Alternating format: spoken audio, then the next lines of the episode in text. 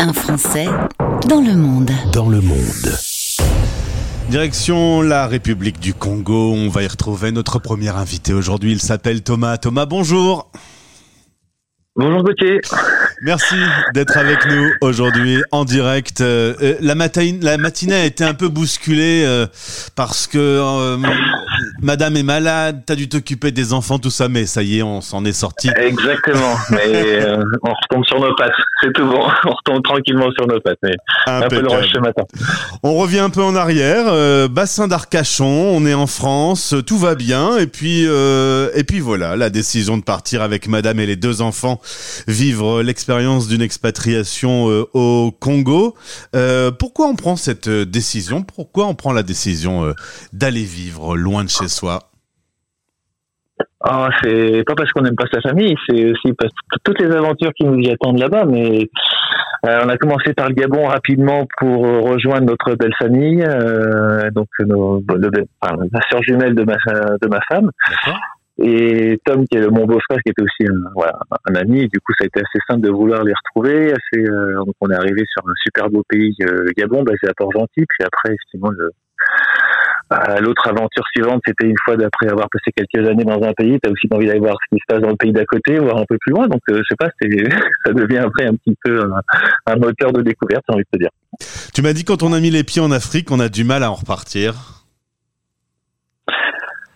Oui, je crois que tu t'attaches euh, beaucoup à la différence de culture, tu t'attaches aussi à tout ce que tu découvres au quotidien, ton référentiel qui devient un petit peu différent. Je pense que oui, effectivement, tu t'accroches et professionnellement, tu es aussi un petit peu connoté, je pense, par, euh, par le côté de la pratique africaine des affaires. Et euh, donc, as, ouais, je pense effectivement, tu, tu restes parce que tu t'y sens bien, que ta famille t'y sent bien et que toi, professionnellement, tu, tu développes aussi. Quoi. Alors, faut dire que par rapport... Ça beaucoup par rapport au bassin d'Arcachon, il y a quand même quelques petites différences dans la vie au quotidien. Euh, tu me disais 30 degrés, euh, des mangues fraîches qu'on va cueillir directement. Voilà, c'est pas, c'est pas désagréable. Non, non, la vie est loin d'être désagréable et je pense qu'elle a, elle apporte d'autres conforts peut-être qu'en France, avec peut-être une pression un peu différente. Mais euh, non, non, c'est, je pense que c'est un subtil équilibre pour la famille, le boulot, euh, le voyage, la découverte, la rencontre de ce. Non, franchement, j'aurais du mal à repartir aujourd'hui, très honnêtement. Les enfants ont... Je t'invite à venir. Ah, ben, j'arrive, je prends un avion. Euh, ou alors je fais comme euh, Solal, notre invité qu'on va écouter cette semaine, je viens à pied, hein, tout est possible. Euh, D'accord. Deux enfants, 4 et 9 ans, ils sont à l'école française. Comment ça se passe pour eux justement? Est-ce que l'adaptation a été faite? Et, et leur vie au quotidien aujourd'hui Raconte-nous un peu. Écoute, sur un premier, ouais, écoute, un... quand on a quitté le Gabon, et on est parti au... sur le 1er janvier à... au Sénégal à Dakar, et du coup, les enfants se sont réintégrés. Ils avaient fait la rentrée scolaire dans une école puis dans une autre. Euh, là, au Congo, euh, ils sont arrivés, bon, pour le premier jour de la rentrée, sur le 1er septembre. la question s'est pas trop posée, mais je crois que tu développes aussi l'adaptabilité de tes enfants à aussi un peu les sur leur euh, sur leurs habitudes ou leur schéma classique. Quoi. Je pense que c'est, ils deviennent un peu tout terrain, créent des relations facilement, et je pense que c'est, ouais. Je dis pas que c'est un schéma parfait pour eux tout le temps, mais quand on est de quitter euh, des amis pour aller dans un pays en refaire ailleurs, mais je vois pas trop de points négatifs au contraire. Qui s'est adapté le plus vite, les enfants ou les parents? Je crois que ça va ensemble. En fait, souvent, les, à la fois les enfants sont aussi des, des vecteurs de socialisation, comme un peu partout. Euh, rien de trop nouveau, mais euh, je pense que non, mon épouse était très contente aussi de retrouver le côté euh, Afrique centrale qu'elle aimait beaucoup au Gabon, la proximité, la facilité d'accès aux gens. Enfin, non, je crois que les enfants aussi, ils sont habités à droite, à gauche, partout. Enfin, on passe plein en tout cas. Hein. Enfin, on est socialement plutôt bien intégrés tous, donc pas trop de soucis. Depuis mars 2020, une pandémie a envahi euh, euh, l'ensemble des continents. Quand on parle de l'Afrique, alors jusqu'à il y a pas longtemps, euh, euh, bah on parlait pas beaucoup de, de malades. Comment ça se passe vous, votre quotidien avec la Covid? Euh, Écoute, on n'a pas encore reçu nous Bon, mon épouse et moi, on est, on a on est qu'à 50% vaccinés, euh, lol, entre guillemets, je qu'on a, a qu'une première injection qu'on a pu faire en France et on trouve pas l'équivalent, enfin, son, sa deuxième injection aussi au Congo pour l'instant. Donc, euh, effectivement, on est avec masques et autres précautions sanitaires euh, classiques à l'entrée des administrations ou des entreprises. Mais sinon, euh, là, on doit voyager sur la fin d'année, partir en Namibie. Effectivement, on va devoir faire un PCR classiquement. Le fait de ne pas être vacciné nous empêche pas non plus de voyager ou de ou de à l'intérieur du pays pour le boulot ou pour faire des courses ou ailleurs. Enfin, non. C'est juste qu'on ouais, on s'astreint et c'est pas la même chose qu'en Europe, je pense, où tous les 24 heures maintenant, si j'ai bien compris, ou 48 heures d'actualité en France, où tu dois faire un PCR si t'es pas vacciné, et pour aller chez le boulanger, pour aller chez le coiffeur, ou pour, euh, que sais encore, mais est encore un peu plus souple quand même. Il n'y a pas, y a pas tout à fait les mêmes règles. Hein. Mm. Après, il y a euh, l'Afrique du Sud qui a, qui a une mauvaise pub. Euh, malheureusement pour eux, c'est là qu'on a découvert un nouveau variant. variant. Du coup, euh, l'Afrique du Sud est blacklistée euh, sur tous les continents, ce qui est quand même un peu injuste. ça fait partie des, des, nouveaux variants qui vont encore changer la donne. Vous, au quotidien, vous êtes, vous êtes un peu, un peu rodé du coup. Écoute, moi, je suis, enfin, on vit au quotidien avec, mais pour autant, je suis pas omnibulé par, par ça, ni, euh, enfin, euh, j'ai pas l'impression que ça paravite beaucoup les choses, en tout cas, à Pointe-Noire au Congo. Après, euh, hmm. dans d'autres, euh, les vols intérieurs sont toujours possibles. Il n'y a pas des comptes, il y a même pas besoin de tests PCR pour les vols intérieurs aujourd'hui. Enfin, on est quand même sur des choses relativement souples. Même au Gabon, il y a des vols des PCR obligatoires entre Port-Gentil et Libreville euh, pour sortir du pays pareil. Enfin, le Congo, c'est pas que ça bénéficie d'une certaine souplesse, ou mais on n'est pas, pas non plus omnibulé et bloqué par ça. En tout cas, on vit plutôt bien, je crois. Ouais. Quand on a échangé pour préparer cette interview, euh, tu me disais, mais, certes, il y a un certain nombre de clichés euh, sur euh, la vie en Afrique qui est vrai, hein, des pannes d'électricité, des choses comme ça, mais au final, c'est des choses, c'est des petits détails de la vie qui sont pas très très gênants. On, on, oublie vite ces, ces petites choses que nous, Européens, ça devient tout de suite un drame. Ah, oui, c'est pas quand je s'habitue, mais tu te rends compte qu'il y a bien pire que toi, qu'il y, a des quartiers qui sont coupés bien plus souvent que celui dans lequel toi tu résides, que de temps en temps, quand il faut on va faire cuire ce qu'il a, le, congélateur qui a, rendu l'âme pendant, pendant 6 heures de temps, bah écoute, c'est pas marrant, mais enfin, euh, c'est pas non plus dramatique euh, au stade de, de nous empêcher d'y être heureux, d'y être bien, de voilà, enfin, je pense qu'il faut...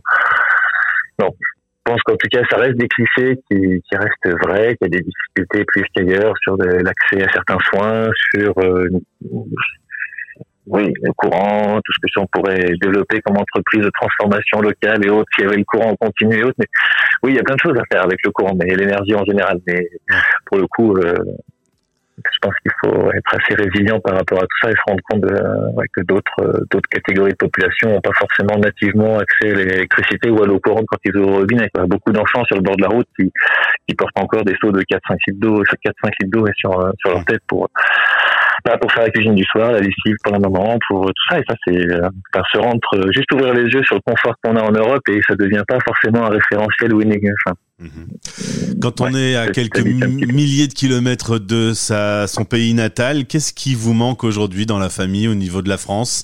Ou est-ce que rien ne vous manque? C'est possible aussi. Rien, rien nous manque, mais des fois, je t'avoue que oui, une petite, une petite euh, chocolaterie ou un magret de canard ou quelque chose comme ça, c'est pour, mais bon, on va pas non plus pas être trop chauvin.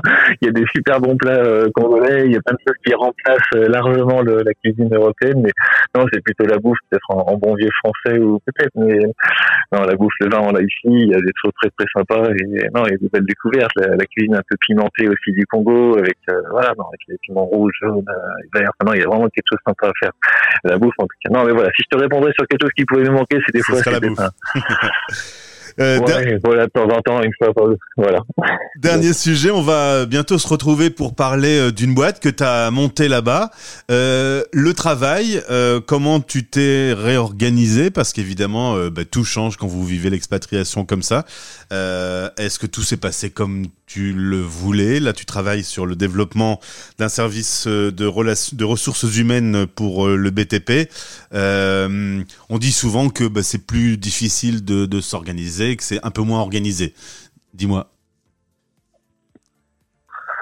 Écoute, euh, ce qui est aujourd'hui dans le scope qu'on est en train de développer cette société, la, digitalisation de processus d'embauche et de d'onboarding au niveau digital, c'est effectivement qu'on fait appel à, à des choses qui sont pas encore euh, très très dans les mœurs. Euh, aujourd'hui, les administrations au, pardon, au Congo sont pas encore digitalisées, c'est encore beaucoup le tampon bleu avec le stylo big bleu en quatre exemplaires, effectivement. Donc on, on avance sur des sujets qui sont des fois peut-être plus culturels, mais euh, Aujourd'hui, on propose justement un service digital qui est un petit peu disruptif, euh, à l'occasion, attention des B2C, B2B, mais euh, il n'est pas exclu demain de aussi d'accompagner les administrations et surtout les administrations avec leurs formulaires euh, interminables, sans les critiquer ouvertement, qui sont des fois un petit peu les plus compliqués, mais mais au finish avec un tout petit peu de je dirais d'énergie, tu accèdes très très rapidement, euh, contrario de la France ou d'autres pays, hein, au directeur, au ministre, euh, telle personne, pour en tout cas avoir un processus clairement établi, voire être supporté et aidé après une fois que tu as, eu la personne euh,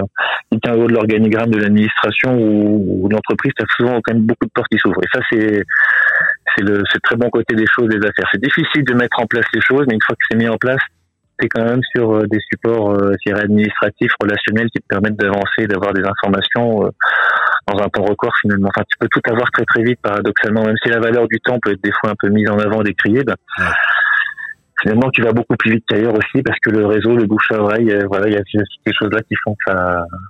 C'est vrai que ça compense largement les difficultés administratives de, de, de première ordre, quoi.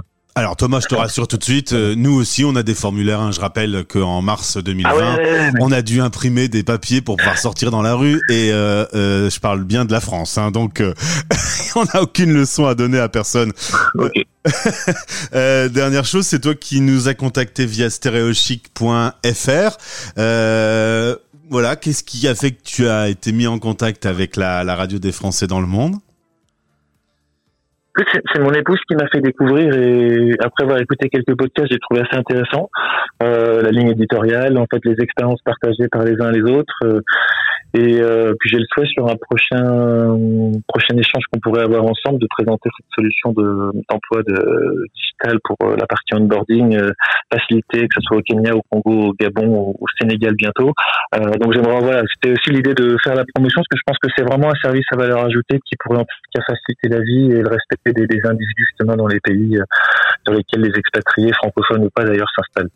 Eh voilà, c'est une, plutôt une idée de partage et de voilà, vecteur de promotion si la radio le permet dans, dans, son code éthique. Eh ben le rendez-vous est pris.